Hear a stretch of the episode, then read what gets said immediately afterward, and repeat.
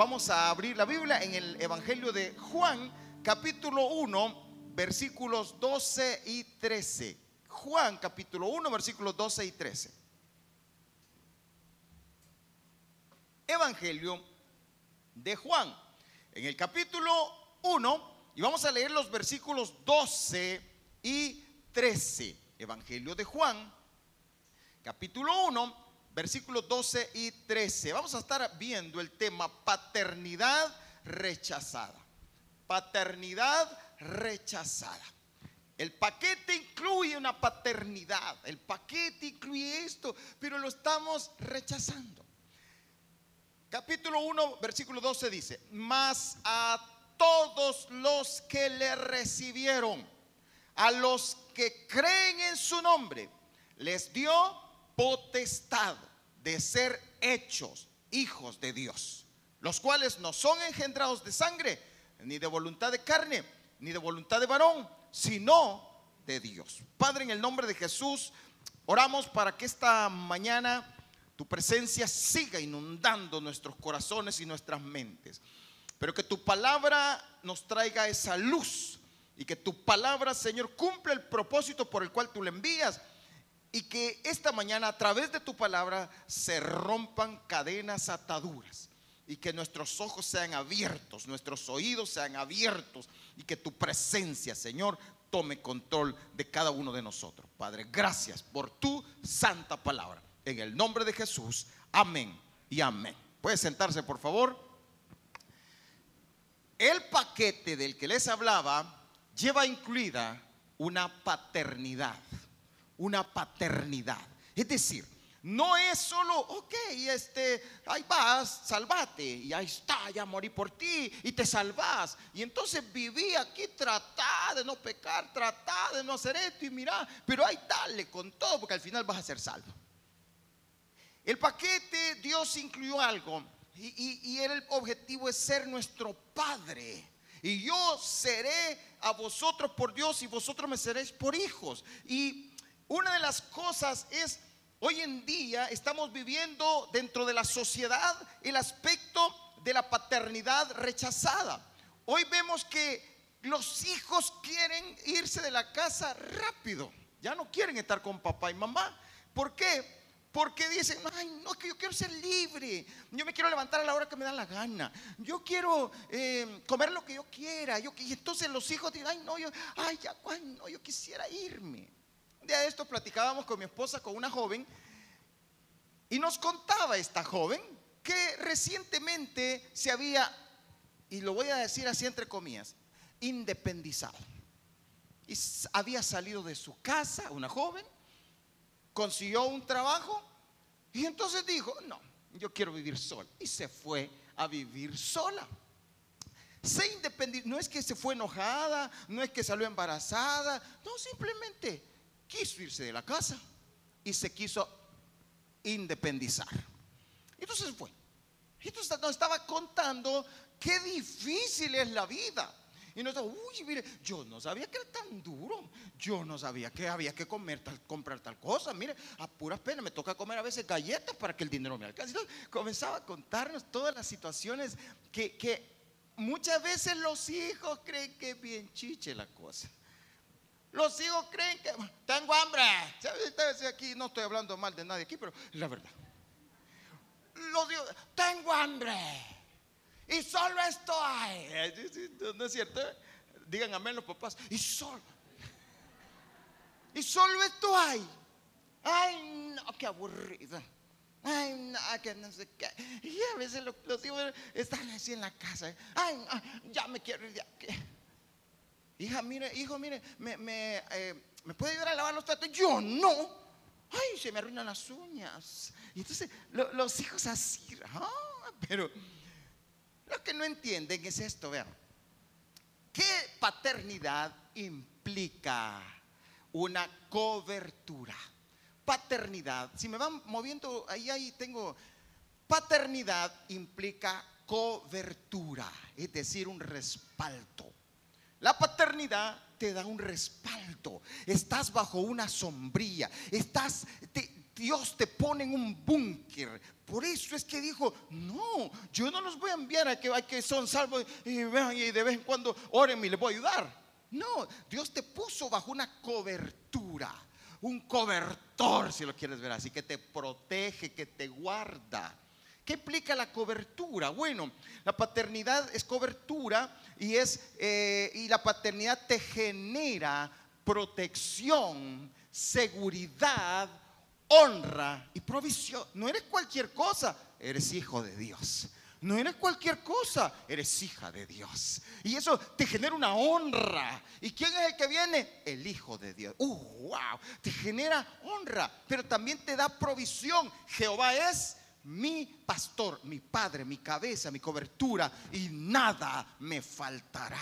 Él te da provisión. La cobertura, de, el, tener la paternidad te hace que puedas vivir y, tú, tú no tienes cómo ir a Israel, pero tu papá sí tiene y tu papá te da en abundancia. Papá, yo quiero tal cosa y tu papá dice, ok hijo, voy a darte tal cosa. Mire, hermano, ¿usted cree? Que si su papá fuera millonario, lo dejara andar con zapatos rotos a usted? Claro que no. Su papá tiene, yo le voy a decir algo, el papá, el padre, nuestra cobertura, Él es nuestro proveedor. Él te sustentará, Él te dará en abundancia. ¿Cuántos dicen amén, hermano? Nada te faltará, diga el que tiene la par si Jehová es tu padre, nada te faltará. Dígalo, dígalo. Él es mi padre y nada me faltará. ¿Cuánto se puede en el Salmo 23? Ay, Dios. Para que estoy en el teatro. Oiga, Jehová es nada en lugares junto a Ya veo que son estudiosos. Dale un aplauso, por favor. Dese un aplauso.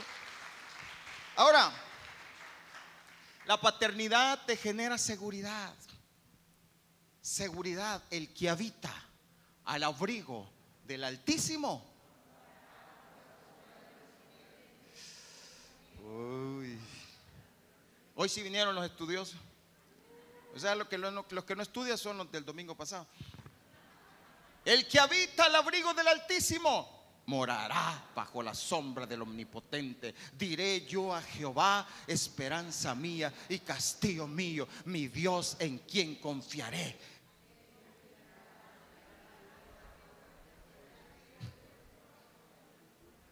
Se lo dejo a tarea.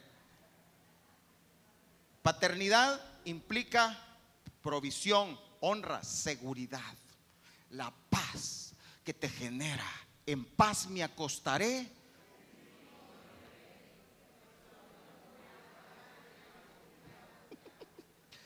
Aleluya. No hay pastor más feliz que el que está aquí al frente. Con unos miembros tan preciosos como estos. Ahora, la paternidad te todo, te cubre, te protege, te, alimenta, te bendice. Es, tu papá y él, te va a dar lo que necesita. Ah, dice la Biblia, ni siquiera has pedido, ha salido de tu boca la palabra y el Señor ya lo sabe. Y el Señor ya lo sabe y te lo da. Él es tu proveedor, es tu pastor, Él es tu ayudador. Ahora, la paternidad también implica obligaciones, también implica responsabilidades. Por eso es que no podemos vivir diciendo, ah, eh, sí, él es mi padre, porque hoy en día los hijos de ahora, no los de la iglesia del Camino Santa Ana, sino los del Camino Sonsonate, los hijos, todavía no han hecho esa iglesia, pero un día, los hijos creen que es obligación de los padres. Me tenés que dar, me tenés que ayudar. ¿Se fija usted que los hijos piensan que dame? Quiero. ¿Por qué? Porque el mundo está transmitiendo ahora todo en, todos los aspectos los derechos de los ah, el derecho de usted y todo, pero no le enseñan la responsabilidad. Y el problema es que tenemos una sociedad que solo exige, exige, exige, exige y solo quiere disfrutar y quiere ser y nada más. Y no entiende que hay compromisos, porque también hay tres áreas de compromiso y responsabilidad que me hacen ser hijo. Es decir, si yo soy hijo, estas tres áreas tienen que estar en mi vida. Número uno, obediencia. Dice Dios, si tú me obedeces, yo seré tu Dios y tú serás mi hijo. Obediencia. Segundo, honra. Honra a tu padre y a tu madre. Si yo soy padre, dice, dice el Señor, ¿dónde está mi honra? Le pregunta a los sacerdotes, ¿dónde está mi honra? Pero también tiene que, si eres hijo, tienes que aprender a recibir disciplina. Allí sí no dijo nadie amén.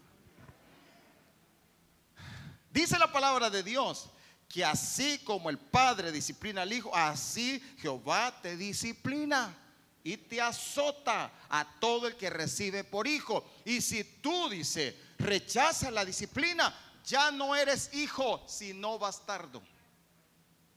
¿Sabes lo que era un bastardo? Alguien que no era hijo, no era el hijo legal, era un bastardo, así dice la escritura. Por eso es importante estas tres cosas, hermano. Es lo que nos genera ser hijos. A los, los hijos hoy en día ya no quieren disciplina. No quieren disciplina. Hijo, esto es disciplina. Miren, hijo, me arregla su cama todos los días. Por favor, no me deje ese relajo. ¿Cuántos dicen amén? Oigan, hijos, abran sus oídos. Hijo, me, eh, ve, yo no. Esos son los hijos modernos. Pero eso te de, entonces ya no eres hijo. Porque estás llamado como hijo, tienes un compromiso. Obedece a tus padres. Hijo, si no hace tal cosa, entonces, hijo, mañana no le voy a dar para que vaya donde usted quiere ir. Ve, me tenés que dar, es tu obligación. No, no, no, no, no, no, no. Es que te tenga que dar. Soy tu padre y estás bajo cobertura, pero tenés que obedecer, tenés que honrar. No vas a andar ahí hablando de tu papá. Ay, el viejo ese que me cae mal. Eh, ¿Vas a hablar con tus amigos de tus papás? Ay, mi nana. uy, Ya ni verla puedo. ¿Cómo es eso? ¿Y la honra? La honra. Y, y entonces tienes que entender, obediencia, honra, pero también, ¿ok? Venga para acá, hijito. A partir de ahora, usted aquí no le doy ni cinco. Te demando. ¿Cómo está de eh? Te demando. Vaya a demandar. Pero aquí yo soy tu papá y está bajo cobertura. Y mientras esté en esta casa, aquí vas a venir a las 7 de la noche si vas a salir. Y si venís después, la puerta va a estar cerrada.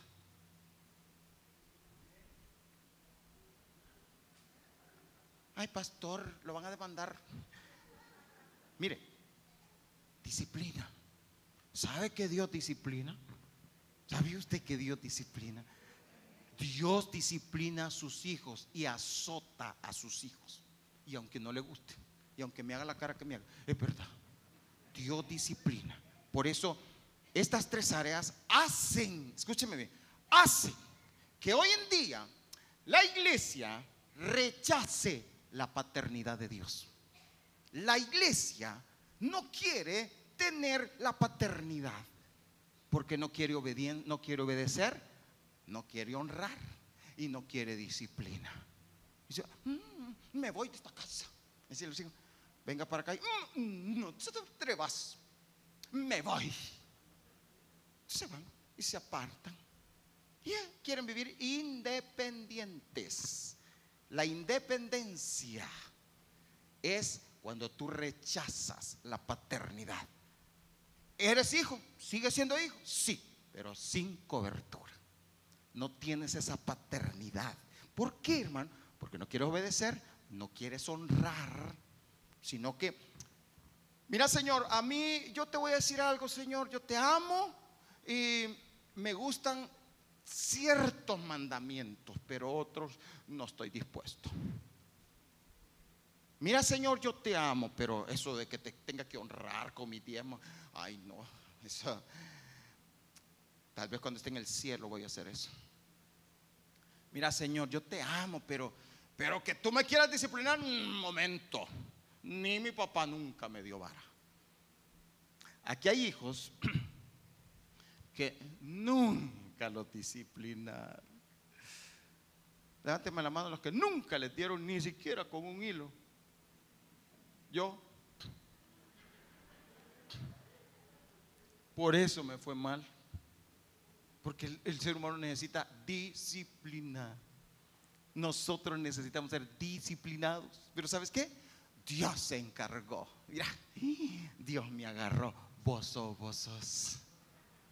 Sí, cuando yo tenía 24 años, yo recibí a Cristo y lo recibí de corazón y Él me hizo su hijo.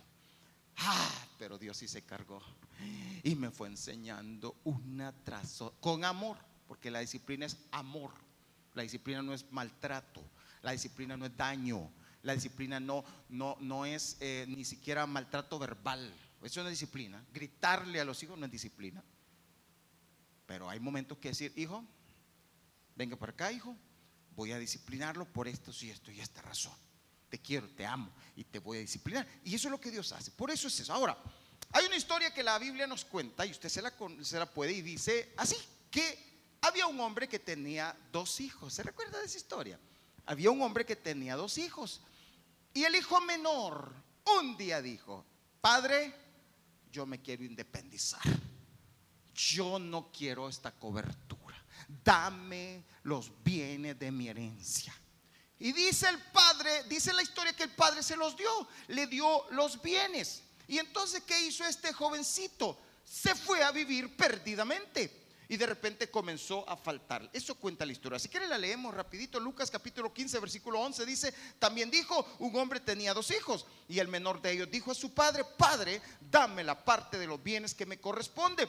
Y les repartió los bienes. No muchos días después, juntándolo todo el hijo menor, se fue lejos a una provincia apartada y allí desperdició sus bienes, viviendo perdidamente. Y cuando todo lo hubo malgastado, vino una gran hambre en aquella provincia y comenzó a faltarle. Y fue y se arrimó a uno de los ciudadanos de aquella tierra, el cual envió a su hacienda para que apacentase cerdos y deseaba llenar su vientre de las algarrobas que comían los cerdos, pero nadie le daba.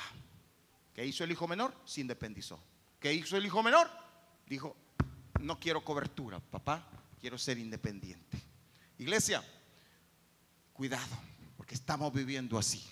Cuidado, porque hemos dejado la paternidad. Ahora, yo te quiero hablar esta mañana de tres consecuencias de rechazar la paternidad de Dios. Tres consecuencia, porque hay consecuencia, porque te quiero decir algo, es que no por gusto Dios nos dejó su paternidad para que estuviéramos bajo su cobertura.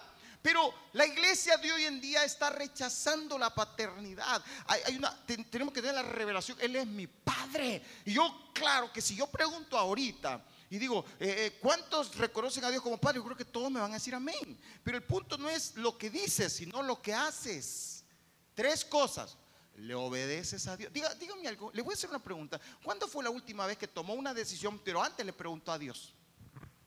¿Cuándo fue la última vez que, usted, mire, ¿sabe qué es la iglesia? Lleva eh, aquí tal no me gusta, me voy. Espérate, que sos independiente. ¿Qué, diría usted que su, su, hijo pequeño, cinco o seis años, de repente diga, me voy de la casa? ¿Cómo diría usted? ¿Qué diría usted? Si usted va con su hijo a un lugar y de repente el niño dice, ya no quiero estar aquí, me voy. Y usted dice, momento, aquí se va a estar. Pregunto, ¿cuándo fue la última vez que le pediste permiso a Dios para algo? ¿Cuándo fue la última vez que le preguntaste a Dios, Dios, esto quiero? ¿Cuántas veces estás diciendo, tomando decisiones importantes en la vida y no le preguntas a Dios? ¿Cuántas personas dicen, me divorcio? ¿Le preguntaste a Dios si Él quiere que te divorcies? Pues Él es tu padre, ¿no? Y está bajo cobertura. Tienes que preguntarle. Pero ¿sabes qué hace la gente? Me divorcio, me divorcio, punto. Mire, hermano, ya decidí. Ah, y la cobertura, ¿sabes qué estás haciendo? Rechazando la cobertura. Y cuando tú rechazas la cobertura, te van a venir las consecuencias. Y eso es lo que está viviendo la iglesia de ahora. Por eso, ojo a esto, alerta a esto. Vamos, vamos a ver. Póngase de pie un momentito, por favor. Póngase de pie. Ya, ahorita, póngase de pie.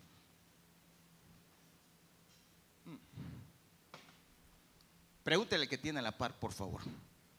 ¿Cuándo fue la última vez que consultaste con Dios para una decisión importante? Pregúntele, por favor.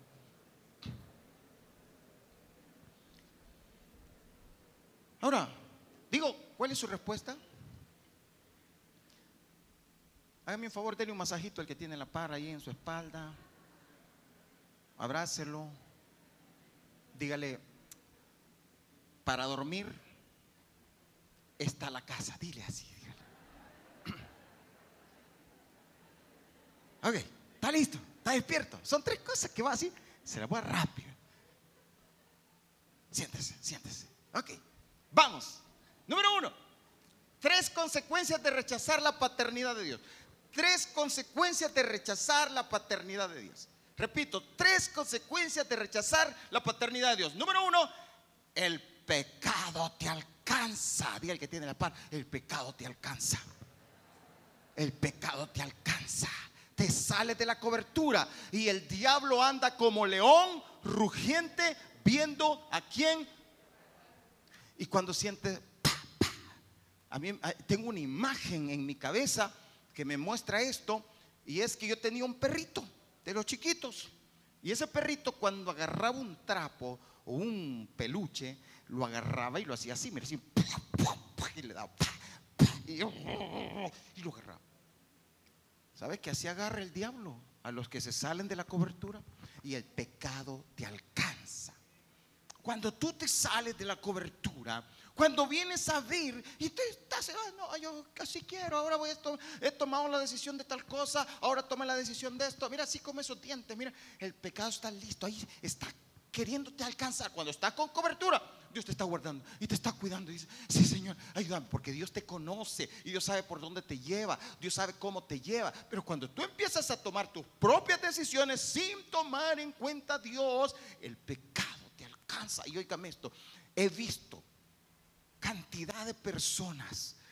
Y te lo digo de verdad porque lo he vivido. Tengo más de 30 años de predicar el Evangelio y lo he visto, lo he visto.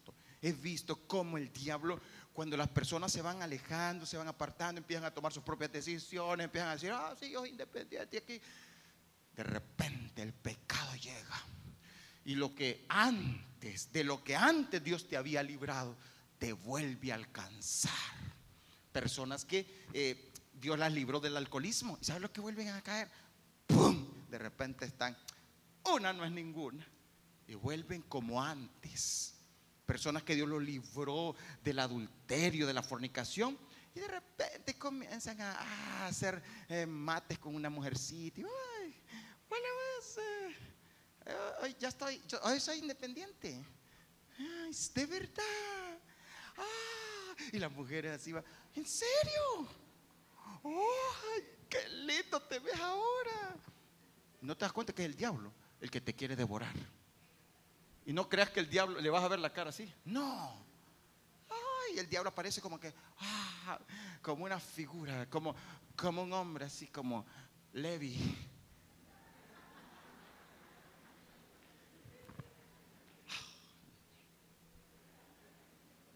Y ay, la mujer, yo sabía que este hombre no me valora, pero yo sabía que hay alguien que sí me hace caso, que todavía la hago. Y empieza el enemigo. Y empieza Satanás a querer. Oh, empieza así como que el pecado te alcanza. Y las consecuencias son terribles, porque la paga del pecado es muerte. Pero tú empiezas a sentir que, ¡ay, qué chido, qué bonito! ¡Ay, qué, ay, qué galán es sentirse libre! ¡Ay, no es que, ay, ya me tenía, aburrido mi tata! Y, ay, que, y de repente empezás a sentir que te, ¡ay, sí, bonito! No, el pecado te alcanza. Y te lo quiero decir con toda la seriedad del caso. El pecado nos alcanza si nos salimos de la cobertura del Señor, de tu Padre. El único que te puede guardar del pecado es tu Padre. Estar bajo esa cobertura. Dios, líbrame. Guárdame. Hermano, ¿sabes lo que yo experimento? A cada momento experimento que es como que yo estoy bajo la cobertura, pero al otro lado siento que están así como, venga, venga. Y yo siento así como que, y de repente, Padre, guárdame. Y de repente como que, ¡pum! Y el Señor, ¿qué vas a hacer? ¿Para dónde vas? Porque estoy bajo cobertura. Pero cuando no estoy bajo cobertura, uy, hermano, de repente, ¡pa! Otra vez a lo mismo. ¿Y tú crees que es bonito? No, la destrucción es terrible. Mira, vamos a ver un, versículo ahí. Números capítulo 32, versículo 23 dice, mas si así no lo hacéis, he aquí habréis pecado ante Jehová y sabed que vuestro pecado os alcanzará. Hermano, el diablo anda como león rugiente viendo a quién devorar. Y te va a devorar, va a, va a devorar tu, pro- tu propósito, tu futuro, tu familia, tus hijos, tu generación. Quiere devorarla. Yo conozco a alguien, conocí a alguien, conozco, que ya, hermano, con todo respeto voy a decir esta expresión, pero ya viejo, ya está viejo, así como yo, pues, ya está viejo. ¿Y sabe qué? Le ha agarrado ahora de andar con cuentos, con la cipota, y ya está viejo. Pero ¿sabes qué? ¿Sabes qué? Cuando empiezo a analizar y lo oigo hablar, esta persona, ¿sabe cuál es el problema? Salió de la cobertura. Es cristiano, pero se salió de la cobertura. Se apartó de la cobertura. Y, y- y- sabes que sí se congrega. No aquí en esta iglesia, pero sí se congrega. Sí canta, sí ora y todo, pero no está con la cobertura. Y el pecado lo está alcanzando. Ya lo está alcanzando. Y, solo es cuestión de tiempo para cuando que el animal que estaba ahí pegue la tarascada. No sé si esa palabra es correcta. Correcta, mi, mi directora es correcta, tarascada. Dígale que tiene el par que no te dio una tarascada el diablo. Ahora, Gálatas capítulo 6, versículo 7. No juguemos, no juguemos, porque dice la palabra, no se dejen engañar. Nadie puede burlarse de la justicia de Dios. Siempre se cosecha lo que se siembra. Siguiente versículo. Los que viven solo para satisfacer los deseos de su propia naturaleza pecaminosa cosecharán de esa naturaleza destrucción y muerte. Pero los que viven para agradar al Espíritu, del Espíritu cosecharán. Cuando estás bajo cobertura, vendrá vida eterna, poder de Dios. Así que vamos al número dos. Segundo, estamos hablando de las consecuencias, ¿verdad? Consecuencias de rechazar la paternidad. Primero, el pecado te alcanza. Claro, hermano, mira, al principio usted siente, yo le voy a explicar algo, antes de ir al segundo punto. Yo le voy a explicar algo. Eh, Uno, uno siente bonito, hermano, al principio. Por ejemplo, el que dice, me voy de la casa, ese siente bonito en los primeros días. Siente, uy, qué libertad. Se levanta a la hora que quiere y no hay nadie que le diga, levántese ya, hijo. Este se va a levantar a las 12 y nadie, solo el lomo le va a decir, ya, ya, ya no aguanto. Pero usted, "Ay, voy a levantar a la hora que quiere. Usted dice, ay, qué bonito.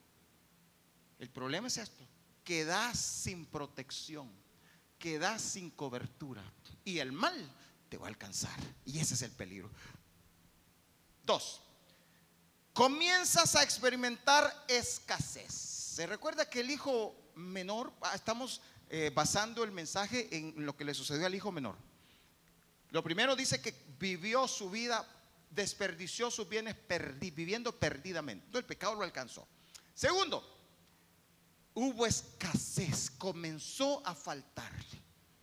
Comenzó a faltarle. ¿Qué sucede ahí, hermano? Mira, el fuego del Espíritu Santo se te empieza a apagar. Te comenzás a dormir en las prédicas. Mira el que tiene la par, dígale, no te durmas, no te durmas. Vas perdiendo fuerzas espirituales. El desánimo comienza a entrar. Ah, Vamos a la iglesia, vamos.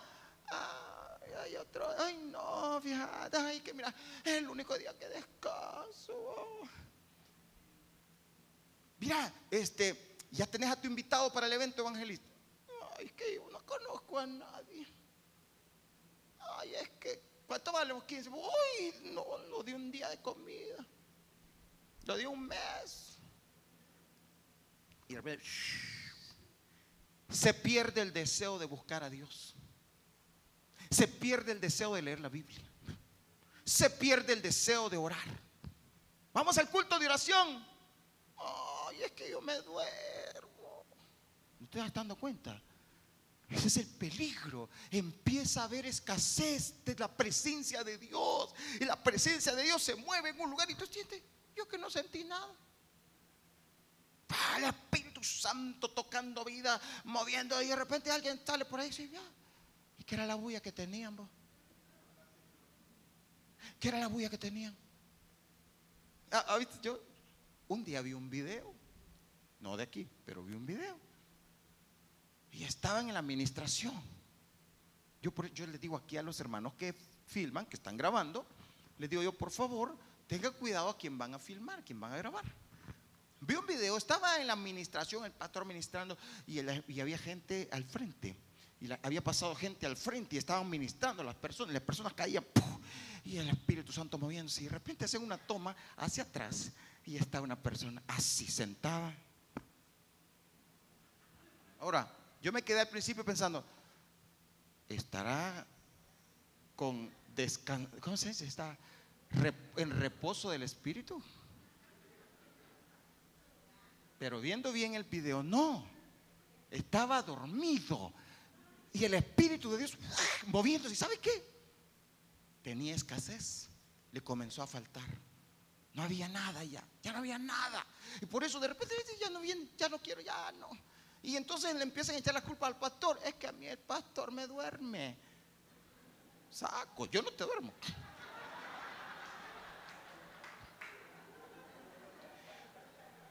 Yo no te duermo. ¿Sabes qué? Yo termino con dolor de pies y de piernas de tanto que me muevo. Y me muevo porque no te durmas. Así que es por la escasez pierden la gratitud. Hay personas que comienzan a perder la gratitud. Ya no están agradecidos con Dios. Ya no. Ya no les ya no tienen nada que agradecerle a Dios. Ahora, Apocalipsis capítulo 3, veamos ahí un versículo. Versículo 15 dice, yo conozco tus obras, que ni eres frío ni caliente, porque esto tiene que ver con la tibieza. Ni eres frío ni caliente. Ojalá fueses frío caliente, pero por cuanto eres tibio y no frío ni caliente, te vomitaré de mi boca. Porque tú dices, yo soy rico, yo soy libre y me he enriquecido y de ninguna cosa tengo necesidad. Y no sabes que tú eres un desventurado, miserable, pobre, ciego y desnudo. Por tanto, yo te aconsejo que de mí compres oro refinado en fuego para que seas rico y vestiduras blancas para vestirte y que no se descubra la vergüenza de tu desnudez y unge tus ojos con colirio para que veas. Yo reprendo y castigo a todos los que amo. Sé pues celoso y arrepiéntete. He aquí yo estoy a la puerta y llamo. Si alguno oye mi voz y abre la puerta, entraré a él, cenaré con él y él conmigo. Que el Espíritu Santo te hable. Vamos a lo tercero. Y número tres, el último, ya. Músicos, vengan acercándose. Empiezas a vivir solo de apariencia. Entonces caes en la apariencia. Entonces comienzas a vivir solo aparentando. Muestras, muestras una cara, pero en tu interior hay muerte. Te quedas así como si sonreís y, y ay, sí, qué bien. ¿Y qué tal? Bien, estoy bien. Pero adentro se acabó, te moriste. Te moriste. Apocalipsis capítulo 3, versículo 1. Escribe al ángel de la iglesia en Sardis, el que tiene los siete espíritus de Dios y las siete estrellas, dice esto. Yo conozco tus obras, que tienes nombre de que vives pero estás muerto. ¿Estás escuchando? Tienes nombre de que vives, pero estás muerto. Sé vigilante afirma las otras cosas que están para morir, porque no he hallado tus obras perfectas delante de Dios. Acuérdate pues de lo que has recibido y oído, y guárdalo y arrepiéntete, pues si no velas, vendré sobre ti como ladrón y no sabrás a qué hora vendré sobre ti. Oiga, tienes nombre de que vives.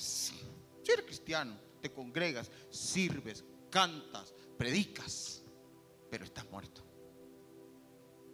solo nos ponemos una máscara seguimos. Pero por dentro, ah, me cae mal. La Biblia ya no quiero. Quiero hacer lo que me da la gana. Está muerto. ¿Por qué? ¿Dónde radica todo? En el rechazo de la paternidad. Dijiste, dame lo que me corresponde, papá. Me quiero ir. Quiero vivir mi vida. Quiero tener mis propias reglas, no las tuyas. Yo quiero estar con esa cuestión de honrarte. Ya no. Lejos de ti, no necesito estar honrando a nadie. Y quiero. Lo que menos quiero es que me estés disciplinando. Así que me, me aparto y me voy. Y entonces, ¿cuáles fueron las consecuencias? Número uno, lo alcanzó el pecado. Número dos, ¿cuál fue la segunda?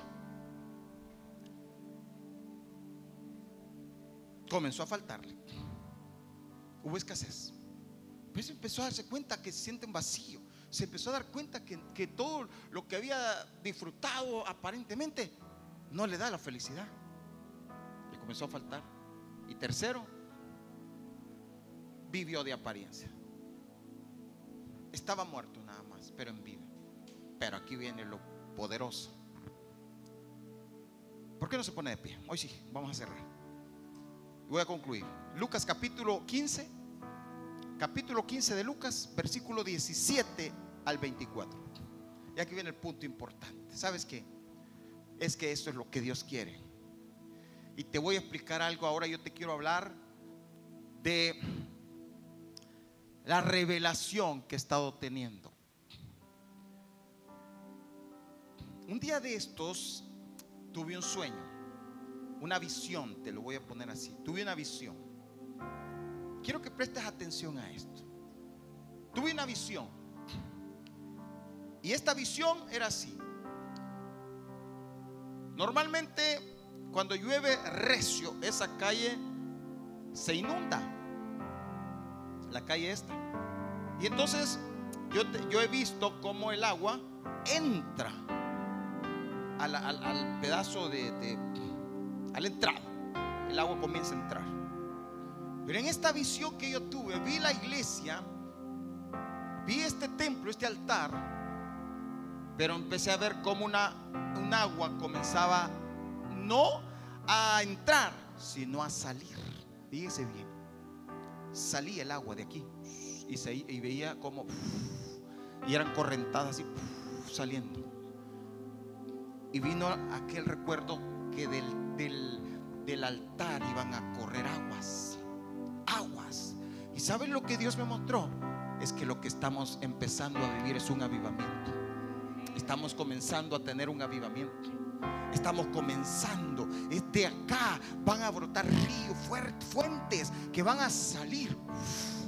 Y van a llenar en los que van pasando, los van a inundar. Porque aquí está el avivamiento. Y entonces lo que Dios quiere es esto. Quiere traernos un despertar glorioso. Quiere que nosotros despertemos. Quiere que nosotros empecemos a vivir diferente y no rechaces la paternidad. Ya no, ya no la rechaces. Ya no. Aunque no te guste, haz lo que tu papá dice. Porque es cierto, hermano. Muchas veces no nos gusta. Pero hay que hacerlo. No lo hacemos porque nos guste, lo hacemos porque Él lo dice. ¿Cuántas veces te han mandado como hijo, te mandaron a la tienda y no querías, pero te lo hicieron, te lo dijeron? Había que ir. Y fuiste a la tienda. ¿Cuántas veces te dijeron que no, que tú querías ir a algún lugar y te dijo tu papá o tu mamá, no vas a ir? Y te quedaste. No quería, pero te quedaste. Porque es tu cobertura. Pero seguía bajo cobertura. ¿Cuántas veces no recibimos algún cinchazo de nuestros padres? Algún, algún regaño fuerte, alguna disciplina donde te dijeron, dame tu teléfono. No vas a tener teléfono por un mes. Yo creo que eso duele más ahora que, que cualquier cinchazo. Y te lo quitaron. Y tú renegaste, hiciste la cara, pero es la disciplina de tu casa. Y la aceptaste. porque es la cobertura que tenés. Pero te diste cuenta que no te faltó la comida en esa casa. Te diste cuenta que el colegio estaba pagado. Te diste cuenta que la universidad seguían pagándola. Te diste cuenta que siempre tenías el vehículo ahí que te iban a dejar, te iban a traer. ¿Y sabes por qué? Porque estás bajo cobertura. Y aunque no te guste la cobertura, te da seguridad, te da protección, te da provisión, te sostiene, te ayuda. Y tú no estás pensando, ay, yo no sé cómo voy a pagar el agua. Tú no piensas en eso. Tú solo tomas agua. Tú no piensas, ay, que, cuánto está saliendo de energía eléctrica. Tú no te metes en eso. Tú solo agarras el televisor y te pones a ver Netflix 8 o 10 horas. Porque hay alguien que paga las cuentas. ¿Y sabes quién es? Tu cobertura. Porque la cobertura, si tú, tú galán, entras, sales, vas, y ay, me da, yo quiero comer algo rico, dice, ok, manden a traer pizza. Y comienza y comes pizza. Y tú no te preocupas de dónde va a salir el dinero para la pizza. Simplemente tú pides y vas a tener cuando estás bajo cobertura. Y cuando tú te mantienes bajo cobertura, la bendición de Jehová vendrá sobre ti. Porque la bendición de Jehová es la que enriquece y no añade tristeza con ella y vas a comenzar a ver la provisión y la protección. Y tú ni cuenta te das cuando el enemigo te quiere arrastrar. Y el Señor envía sus ángeles para que te protejan y te guarden porque está bajo cobertura. Y cuando tú sientes algún jalón de desánimo, de deseo de pecado, viene la fuerza del Señor y, y Él envía a sus ángeles. Así como cuando Jesús estaba en agonía y dice, ángeles descendieron del cielo y tú ni te percatas que vienen ángeles y te levantan y te fortalecen. ¿Sabes qué? Hoy esta mañana yo, yo estaba sin fuerzas. Esta mañana estaba cansadísimo, agotado. Habíamos tenido una semana fuerte, fuerte, muy fuerte. Tuvimos muchos ataques por causa del evento que íbamos a tener. Muchos ataques. Muchos ataques del enemigo. Esta mañana estaba exhausto. Y solo le dije, Padre, renueva mis fuerzas como las del búfalo. Sabes que yo inmediatamente empecé a sentir fuerzas. Y me tiene Dios aquí paradito delante de usted con fuerza como la del búfalo. ¿Y sabes por qué? Porque tengo cobertura. Porque tengo un Padre que me sostiene, que me protege, que me ayuda, que me bendice. Y cuando tú estás bajo cobertura, entonces vas a tenerlo todo. ¿Qué hago? ¿Qué hacemos? Volvamos en sí. Volvamos en sí. Mira lo que dice el versículo y volviendo en sí, Lucas capítulo 15, versículo 17, y volviendo en sí, dijo, ¿cómo dijo? ¿Cómo dijo? ¿Cuántos jornaleros en casa de mi padre tienen abundancia de pan? Y eso que son jornaleros, imagínate los hijos. ¿Cuántos jornaleros en casa de mi padre tienen abundancia de pan y yo aquí perezco de hambre? ¿Cuántas veces yo estoy allí todo? Cuando, cuando me, entran los desánimos, me, acuestan. Pero cuando estoy en la cobertura del Padre, el Señor me levanta. Me levantaré. Y aquí viene la. Mira, y lo que hay que hacer. Me levantaré e iré a mi Padre y le diré: Padre, he pecado contra el cielo y contra ti ya no soy digno de ser llamado tu hijo. Hazme como a uno de tus jornaleros. Y levantándose vino a su padre y cuando aún estaba lejos, lo vio su padre y fue movido a misericordia y corrió y se echó sobre su cuello y le besó. Y el hijo le dijo, Padre, he pecado contra el cielo y contra ti, ya no soy digno de ser llamado tu hijo. Pero el padre dijo a sus siervos, aleluya sacad el mejor vestido y vestidle y poned un anillo en su mano y calzado en sus pies. Y traed el becerro gordo y matadlo y comamos y hagamos fiesta porque este mi hijo muerto era, pero ha revivido. Se había perdido y es hallado. Y comenzaron a regocijarse. Aleluya. ¿Cuántos se regocijan esta mañana? El Padre esta mañana te abre sus brazos y te dice, ven hijo, ven a mi cobertura. El Padre anhela que tú vuelvas a su cobertura. Cierra tus ojitos, levanta tu mano y dile al Padre, Padre, vuelva a tu cobertura. Padre, me entrego en tus manos. Padre, soy tu hijo. Aleluya.